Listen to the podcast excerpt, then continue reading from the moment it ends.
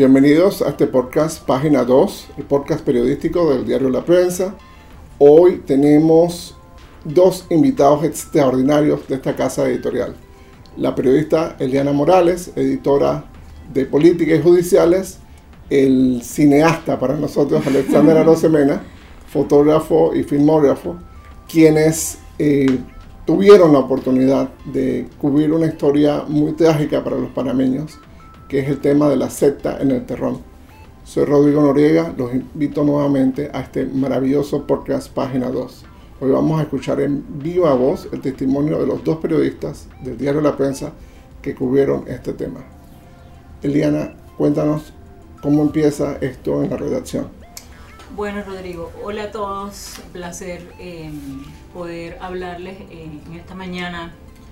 Bueno, todo empieza porque eh, el asunto empezó a sonar desde el martes en la noche. Yo llego a mi casa y estaba escuchando Telemetro y el corresponsal narra alterado, obviamente, no era para menos, eh, lo que se estaba presentando en la comarca. Eh, para entonces estaba el testimonio, no sé si fue del cacique o del señor Josué, donde decía que había una comunidad secuestrada. Entonces yo quedé en shock, esto no puede ser, Dios mío, que esto pase en Panamá y por un tema religioso, esto es que inaudito. Entonces yo estuvimos pendientes, eh, eh, eh, amaneció miércoles, estábamos pendientes de cómo se resurgían los acontecimientos. Efectivamente, a eso de las 11 ya el Ministerio de Seguridad dio a conocer un Twitter donde decía que habían rescatado a 15 personas y habían capturado a 10. Eh, hicimos la noticia para la web y ahí estuvimos con Alex eh, en la tarde cuando ya las cosas se, empezaron, como a, oscurecer más porque ya se hablaba de muertos. Eh, yo, Alex le pregunto, Alex, ¿cómo se llega allá? Porque como Alex es senderista, montañista, él se conoce casi todo Panamá porque hizo un trabajo maravilloso con los parques nacionales.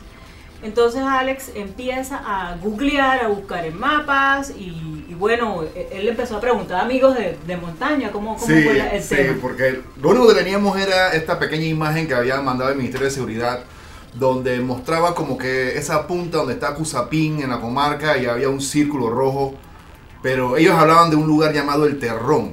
Eh, Google nada más mencionaba algo como que el Terrón de Santa Catalina, lo cual estaba muy lejos del círculo ese que estaba mostrando el mapita.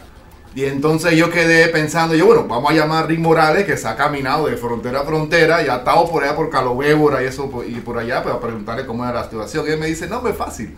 Maneja hasta Calobébora, ahí agarras una lancha y te deja en Santa Catalina. En ese momento yo estoy pensando que el Terrón y Santa Catalina es lo mismo, pero no era así. Santa Catalina está pegado en la costa y el Terrón está metido en la montaña. ¿Cómo fue el viaje desde la ciudad de Panamá hasta el Terrón? Bueno, cuando ya nos autorizaron el viaje, nos dieron dinero, viáticos, nos encontramos. Este, Alex, eh, él, él, habló con la corresponsal de mi diario, una chica bien pila que se llama Solángel, no me acuerdo el apellido. Ruiz. Solángel Ruiz. Y ella le manda un audio. Y entonces eh, allí le da las indicaciones. Eh, se van hasta, hasta Santa Fe. Santa Fe de ahí eh, seguimos hasta Río Luis y en Río Luis había que conseguir un botero y un guía. A todo esto yo pensando, yo, pero si yo voy hasta el mar y me deja en la comunidad, yo para qué necesito un guía.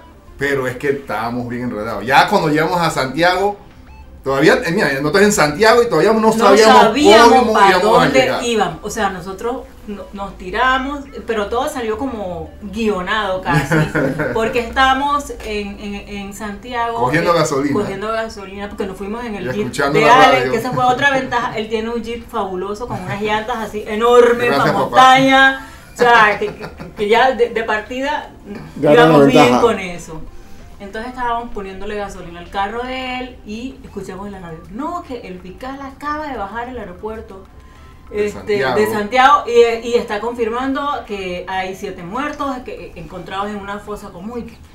Y Alex me dice, el aeropuerto de Santiago, pero yo estaba mandando la noticia para el periódico. Entonces dije, el aeropuerto de Santiago, y yo no... Estamos al frente. Yo estábamos al frente, y nosotros cuando que, pero vamos a donde está el fiscal. Y yo, nos dimos la vuelta y efectivamente ahí estaba el fiscal, Logramos entrevistar al fiscal. Ahí estaba Ney también, que nos dio luces de cómo llegar. el corresponsal de Ujú. TVN, sí, nos ayudó también. Ney Castillo, que ha sido un Sí. excelente, un extraordinario responsable.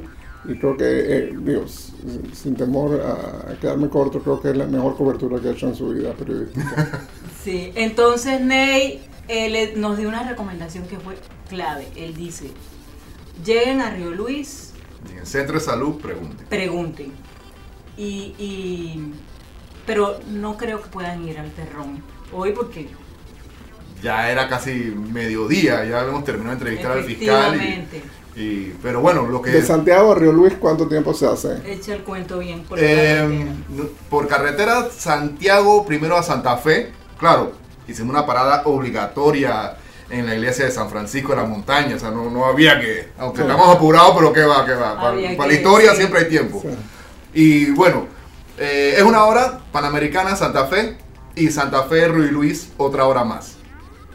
Pero este es en la carretera que bastante nueva, están, la están haciendo todavía, la pero ya conquista del Atlántico de Varela. Correcto. Exacto, pero hasta Río 37 Luis, millones costó. hasta Río Luis está pavimentada. Nada más que esos son lomas bien empinadas, curvas largas y cerradas.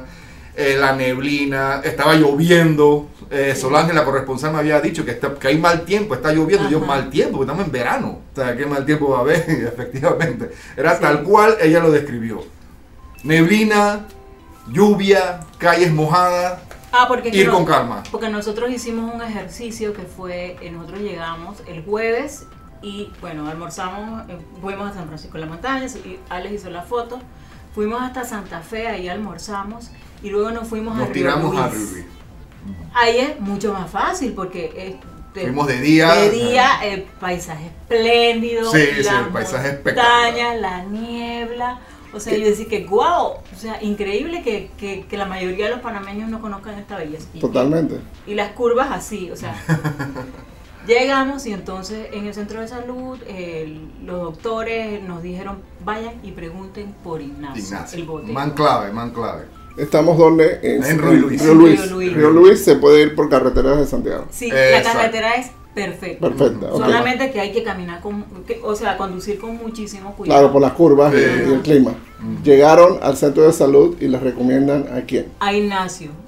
Queda no sé cuántas casas del puente, lo buscamos y que nosotros somos periodistas, queremos ir al terrón, listo, y que sí, pero hasta ahora no se puede. Muy, muy querido el señor, Eh, coordinamos, eh, sí, nos damos. Al día siguiente, 6 de la mañana, nosotros estábamos de de, vuelta en Río Luis.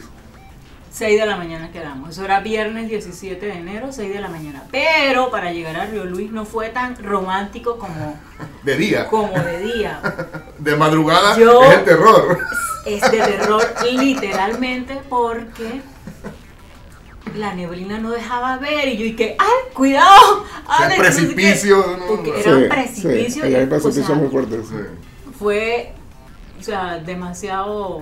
En algún momento pensaron que Un momento tenso. podemos pero- mandar esta asignación por, por internet, vamos a un café internet de Nunca se, Santiago. nos, nunca se nos ocurrió eso. No. Nosotros está- no sé, pero estábamos y Es que cuando se vamos tiene que a hacer la- algo afuera de la y que oficina es lo mejor. Claro. Es lo mejor. Y Sí. ya cuando llegamos a Río Luis, se- estamos en la oscuridad de madrugada, la esposa de él salió con el cafecito, echamos una conversa ahí en su casita de Las madera. gallinas cantando, las gallinas, los pavos. gallos, los pajaritos. sí. Sí, muy, muy, muy lindo. Y ¿Qué? muy, muy lindo el calle, To- tranquilo el pueblo. Toda esta población que ustedes van encontrando, de gente en Veraguas, gente en Río Luis, que saben que ustedes van a cubrir eh, este tema, ¿cuál es la reacción de ellos? ¿Hay otras sectas? Eh, ¿Esto lo veían venir? ¿Esto fue una sorpresa? ¿Cuál es la reacción de la gente? Importante un dato que nos Sí. dio la mujer de Ignacio.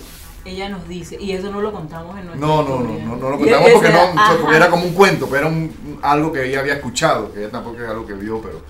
Dile lo que Pero, nos dijo. pero sí nos mencionó que hace un año habían encontrado un bebé muerto que le faltaba un ojo.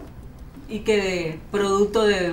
En- pero no en, no en la comunidad del Terrón, sino que en otra. en otra comunidad y que era para sacarle el demonio. Ajá. Ujú. Era un niño que tenía el demonio y que había que sacárselo a golpes y lo encontraron supuestamente muerto y sin un ojo. Pero ella estaba narrando eh, la, la historia o ella estaba contando que esa era la creencia de ellos, que para sacarle los demonios había que... Ella había escuchado un cuento de este bebé, pero no, ella, ella, ella dice que ella es evangélica, creo, ¿no?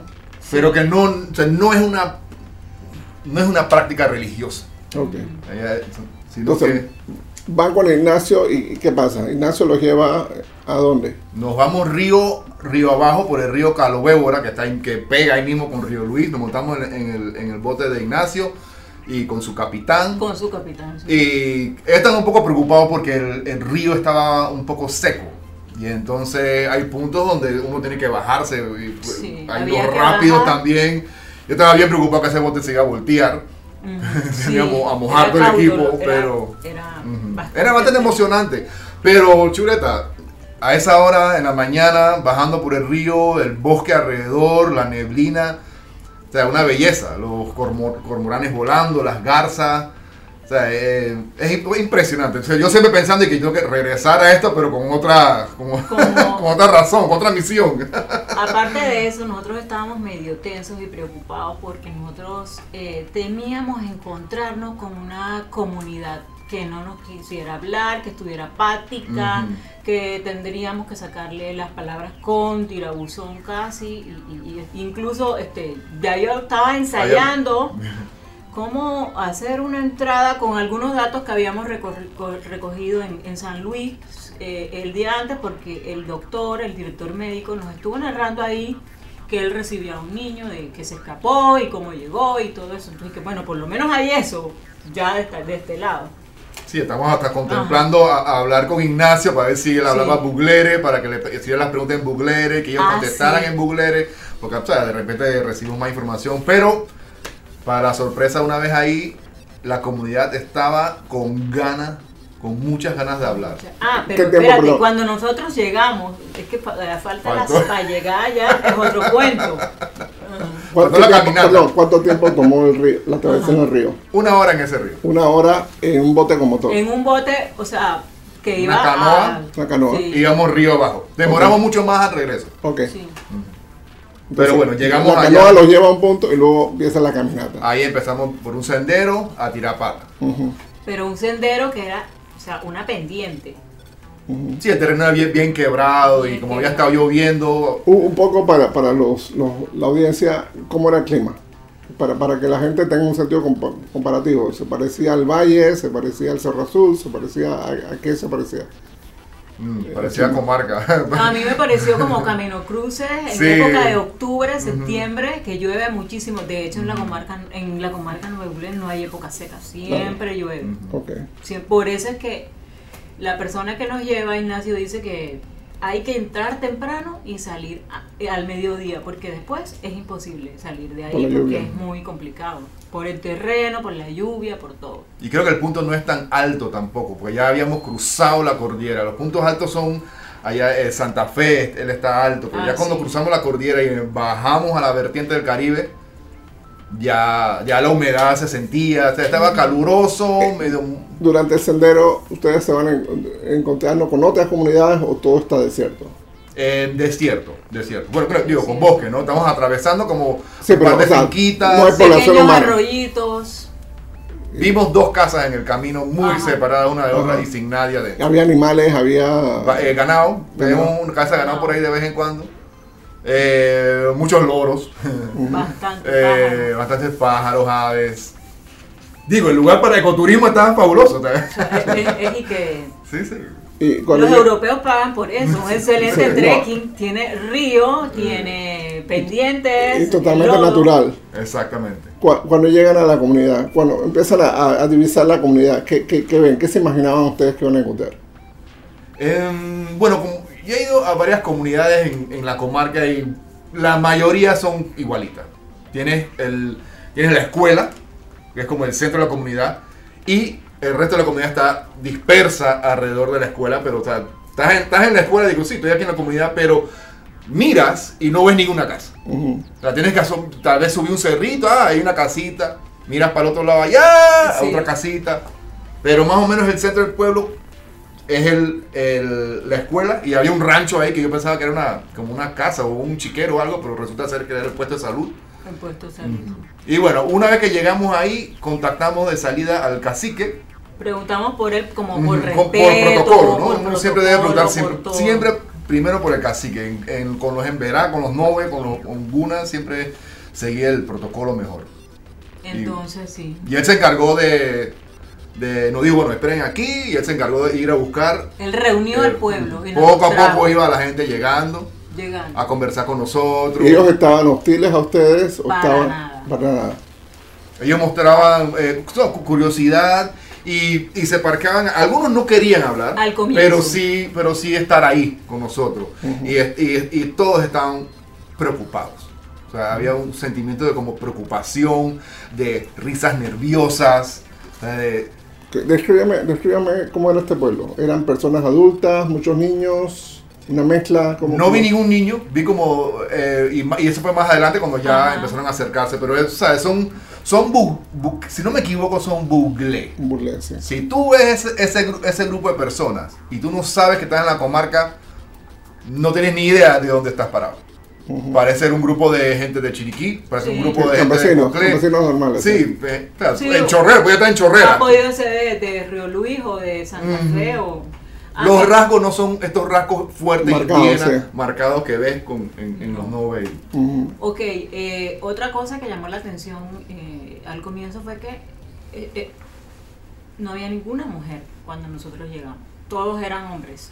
Después nos enteramos que todas ellas estaban reunidas en una, sol- en una sola casa, eh, cuidando a los niños y como que compartiendo Es, el es- dolor. exacto, eso es lo que ellos estaban reunidos Un ritual de luto. Algo así, un ritual de y, luto. eh, y Por eso. manteniéndose juntos. Porque el Sí. problema de ahí y, y la razón por la cual esto ocurrió tan fácil para los para esta gente es que vivían muy lejos. Muy y si, dispersos. y si te están secuestrando a un vecino, tú ni siquiera oyes No. qué está pasando. Y entonces, pues, y, y la noche anterior todos ellos se quedaron en un solo lugar, Claro. o sea, muchos no durmieron. o sea, se- Durmieron se- con el machete al Sí. lado, con palos o algo, porque ellos temen- Anticipando algo. Sí, ellos temen que eh, por ahí existan algunos seguidores de este ser, del, del líder de, de la supuesta secta, y llegue a, a vengarse de ellos, pues. Eh, Eliana, de, de lo que te dijeron tus fuentes, ¿cómo llegó esta gente hasta allá?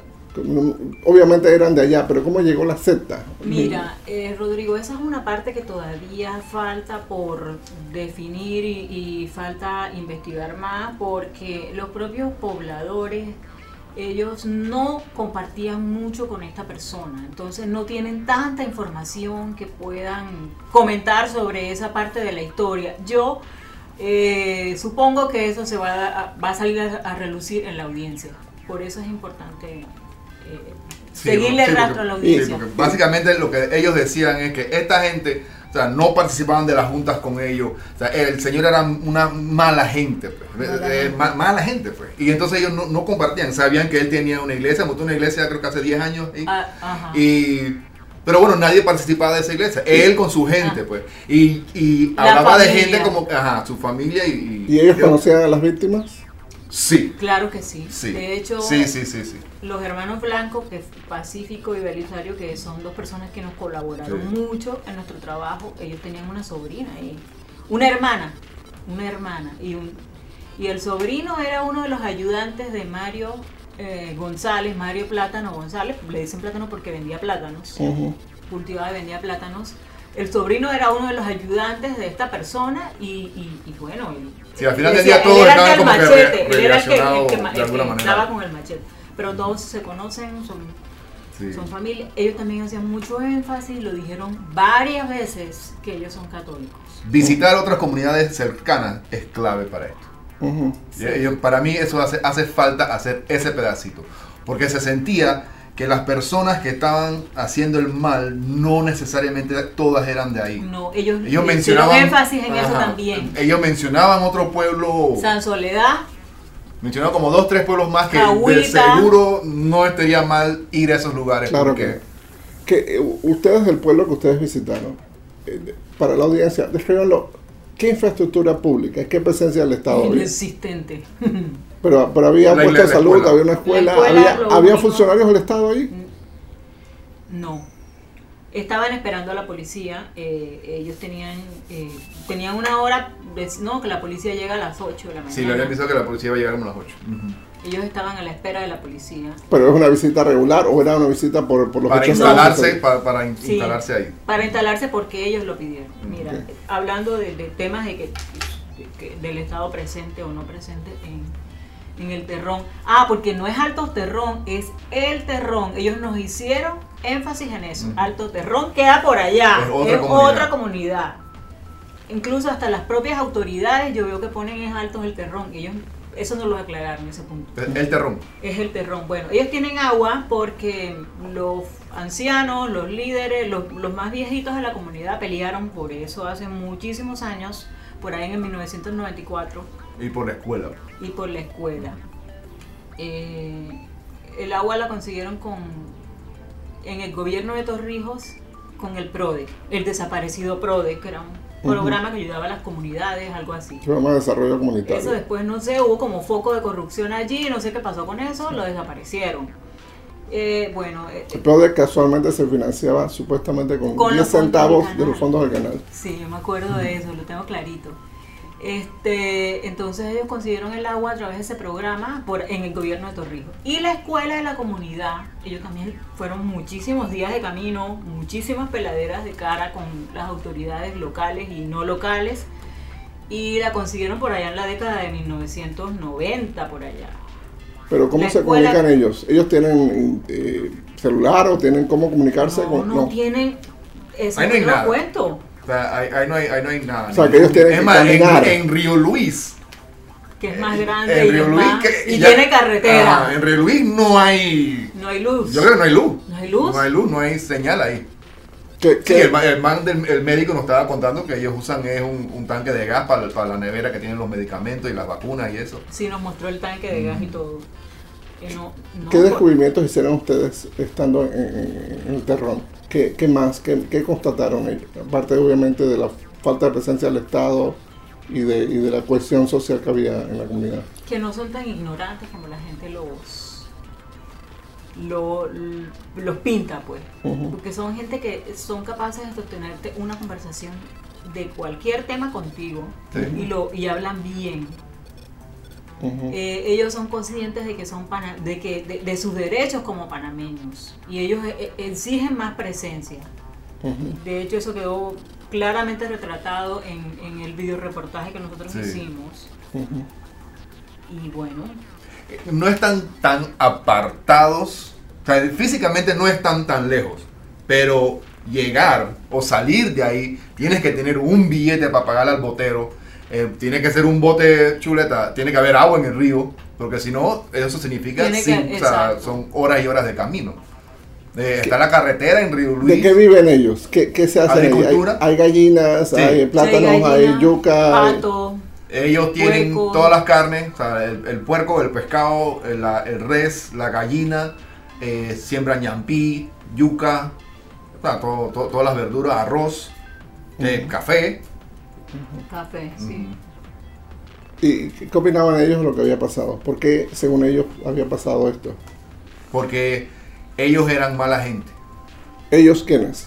Eh, los que el, el pastor y su, y su gente Y su eran, eh, o sea, La eran, secta. La secta eran... Sí. eran mala gente, pues de ese, de ese mal vecino. Pero ellos tiene. reconocían que eran parte de la misma comunidad. O, Claro, o por pensaban que era una comunidad externa.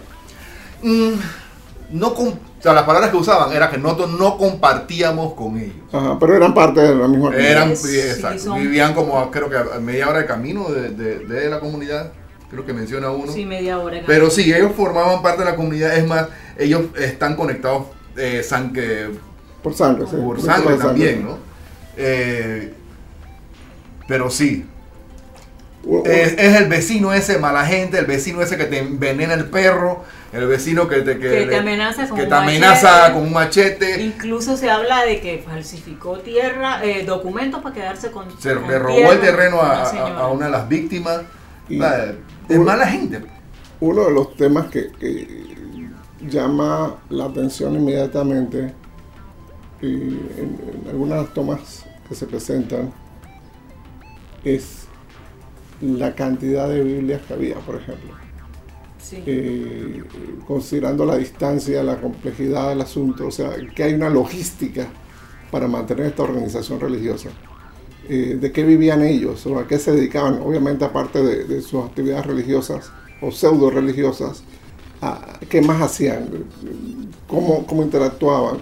¿Qué comercio hacían? O, o si, si tenían su propia, su propia fuente de alimento, en fin.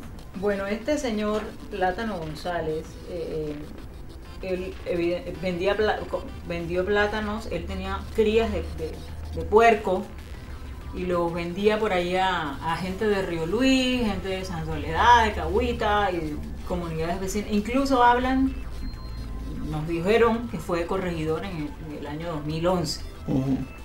Que fue donde se roba la tierra, de donde, donde ellos hicieron el, el templo. Ajá, supuestamente se robó la tierra para construir el templo en, ese, en esa época, pues. Eh, hablan que, bueno, en el pueblo nada más eh, asistía al culto la familia, la señora, que es una que supuestamente, según nos dijeron en el terrón, era una de las que iba y llevaba obligadas a, la, obligadas a la gente, la señora Olivia Valdés. Este, nos dijeron que gente de otras comunidades asistían al, a los grupos, a estos grupos de oración, al culto. Ellos Pero- ahí ajá. esporádicamente, unas tres, cuatro veces han- habían ido, o sea, Sí, pero que la, la violencia exacto. es, es ahora. O sea, la iglesia tiene de- 10 años, está andando, pero se pusieron violentos ahora a último momento. a Ustedes partir tuvieron, del sábado 11 Eh, de enero. ustedes tuvieron oportunidad de hablar con el cacique y, Sí. y entendi- entiendo que es la autoridad tradicional del Sí, área. a- Él es el cacique local. Ujú. En orden de esa jerarquía política de la comarca, primero está el, el general, después viene el regional y, y sigue él, que es el... Él, él aquí en su misión Local. aquí fue, él llevó uno, uno de los uno de los una de las víctimas, creo que la Sí. subió allá al- a Río Luis al- Sí. y de ahí lo, lo mandaron para Santiago.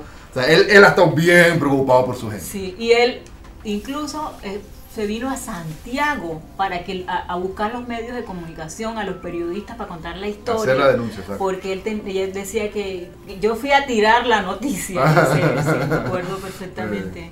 Este, sí, para que la gente se enterara y las comunidades y las, las autoridades actuaran. Y, y hablando de eso, eh, allá insisten de que el señor José, Gonzua- José Josué González, que es la persona esta, a la que le mataron la esposa y, y los hijitos, el primero estuvo en Calobébora. Y allí supuestamente pidió ayuda a, A la naval. a la naval y se la negaron porque eh, eh, no le les dijeron que no le correspondía. Por estar dentro de la comarca. Un tema de competencia. Ajá. Entonces, eh, después él se traslada, otras caminando, otras 3, 4 horas hasta Porque, Río Luis. porque Ca- Calobébora queda de, de- del terrón, Calobébora queda río abajo. Ujú. Así que es el punto donde ellos pueden Donde llegar. desembocas al mar. Ajá, ajá, puede llegar mucho más rápido ahí que tirarse para Río Luis. Pero se tiró hasta Calobébora para que le dijeran que no. Así que le duplicó el camino de él para llegar a Río Luis y, buscar ayuda. Ujú. ¿Y cuál, ha sido la reacción de las autoridades, Eliana, en todo esto? Más allá de la parte investigativa, la parte forense, ¿cuál piensas tú que, que ha sido la reacción de las autoridades o, o qué información tienes sobre este tema? Bueno, las autoridades, bueno, la policía por lo menos ya se instaló allá, no se sabe por cuánto tiempo, no tienen, fe- no tienen, recurso. no tienen fecha de retorno. Allá eso es helicóptero que viene y helicóptero que va. Pum, pum, pum. Eh, de hecho, cuando nosotros llegamos a- al aeropuerto de Santiago, vimos, vimos bajar como tres helicópteros. Eh, después de esto llega la ministra del MIDES, ella llegó el, el- el sábado 18 de enero, estuvo con un equipo de psicólogos y, y- gente especializada en asuntos de salud mental, les llevaron comida, eh, fue como, estuvo bien pues, luego eh, llegó un día después o dos días después llegó el Ministerio de Salud y tengo entendido que la ministra va a volver en los próximos días y va a montar un campamento allá, algo así, y se va a quedar varios días para temas de atención de ver a los niños. Eh, los van a incluir en los programas estos de gobierno, porque evidentemente ellos no, no están como que en esos números, pues en esa estadística. Ellos, en Santa Catalina nosotros estuvimos revisando eh, cuántas personas tienen... eh, ah, porque ellos pertenecen al corregimiento de Santa Catalina, ya lo dijimos, de Bocas del Toro.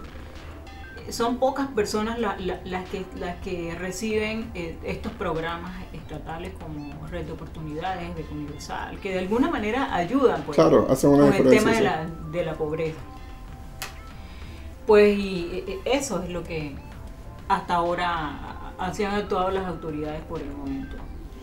Más allá del, del tema policial, de, de los juicios que se están desarrollando en Bocas del Toro, ustedes mencionaban en un momento que había que investigar lo que podía estar pasando o pudo pasar en otras comunidades. ¿Qué, qué recomendación le harían a las autoridades sobre este tema? de em, dar el paseo. O sea, hay que, hay que llegar al lugar, dar la vuelta.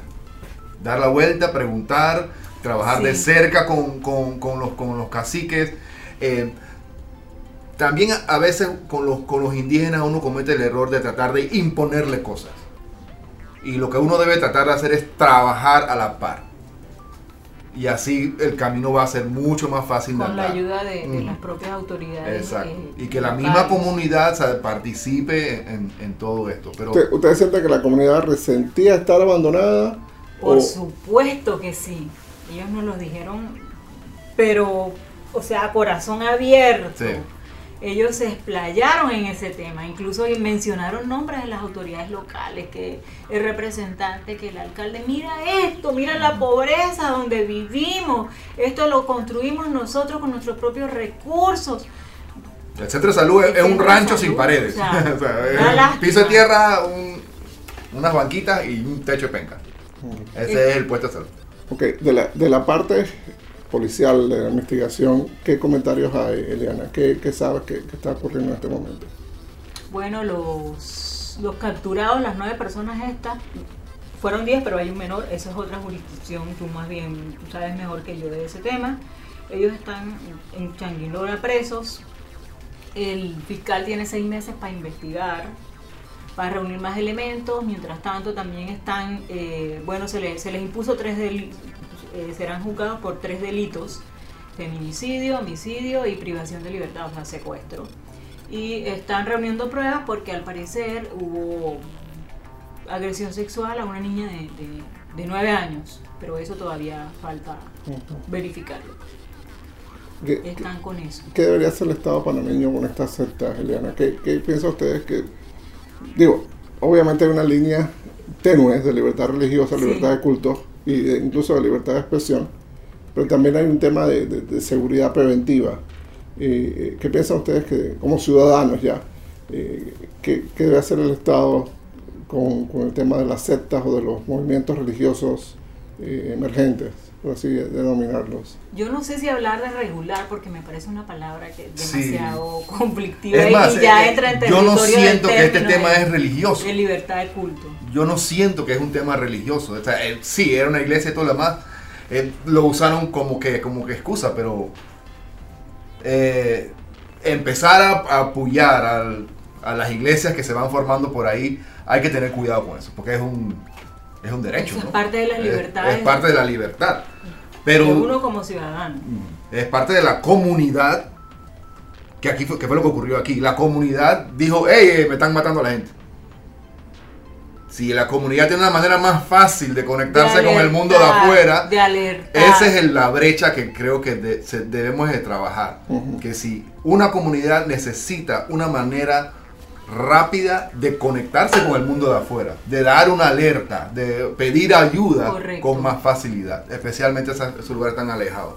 Pa- para la audiencia de, de Podcast Página 2, ¿qué le recomendarían a ustedes con respecto al, al terror? Que lo visiten, que se interesen, que le den seguimiento. ¿Qué, qué, qué recomendación darían a ustedes? eh, dejar tratar de no usar la palabra odio, tratar de no odiar, tratar de no criticar, tratar de no burlarse, de decir cosas como que, oye, pero que hay gente más, más O- bruta, ¿cómo o se dejaron?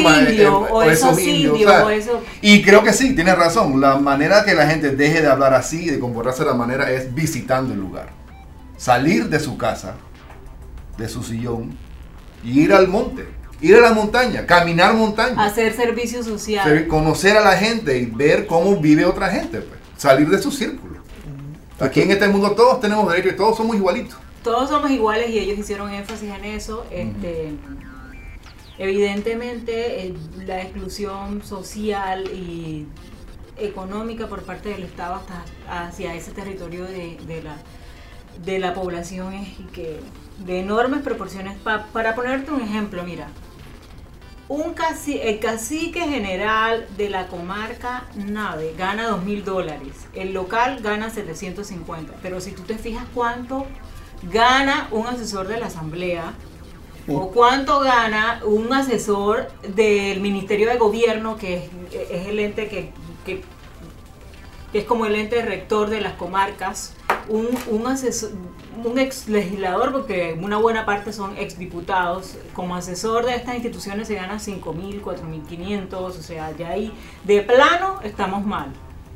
O sea, tenemos mal las prioridades nacionales. O sea, gastamos millones en carnavales, millones en la JMJ y tenemos a estas personas en total abandono, estos ciudadanos en total abandono. Las prioridades están... Una pregunta final del de podcast página 2. ¿Volverán ustedes a visitar el terreno? Pero por supuesto. Si me dan la gasolina, yo no regreso. Hay que volver y darle seguimiento a estas comunidades y, ver, o sea, todavía como que hay partes de la historia que es necesario que, que Panamá la conozca y nosotros como periodistas eh, necesitamos acercar a la gente a ese esta parte de la población que, que, necesita atención. Ok, perfecto. Este es el podcast Página 2, el podcast periodístico de la prensa. Hoy tuvimos el lujo de contar con Eliana Morales y Alexandra Rosemena. Soy Rodrigo Noriega y nos escuchamos en la próxima. Una, una última cosita ahí. Eh, los invito a ver el, el video reportaje Sí. En YouTube nos tienen que poner la tragedia del, terror y ahí le sale. Y sigan en la pista a las notas que está preparando Eliana sobre este tema. En el diario de la prensa de empresa.com seguiremos cubriendo el caso del terror en los dos ángulos. El ángulo judicial de, lo que pasa con las personas que participaron de la masacre y el ángulo social, de lo que sigue con la comunidad. Hasta pronto. Gracias. Gracias por su audiencia en este programa de podcast Página 2 de la Prensa. Esta es una producción de la Unidad de Contenidos Digitales del diario La Prensa. Eh, Paola Jean, productora y editora, Rodrigo Noriega en la voz. Gracias y hasta la próxima.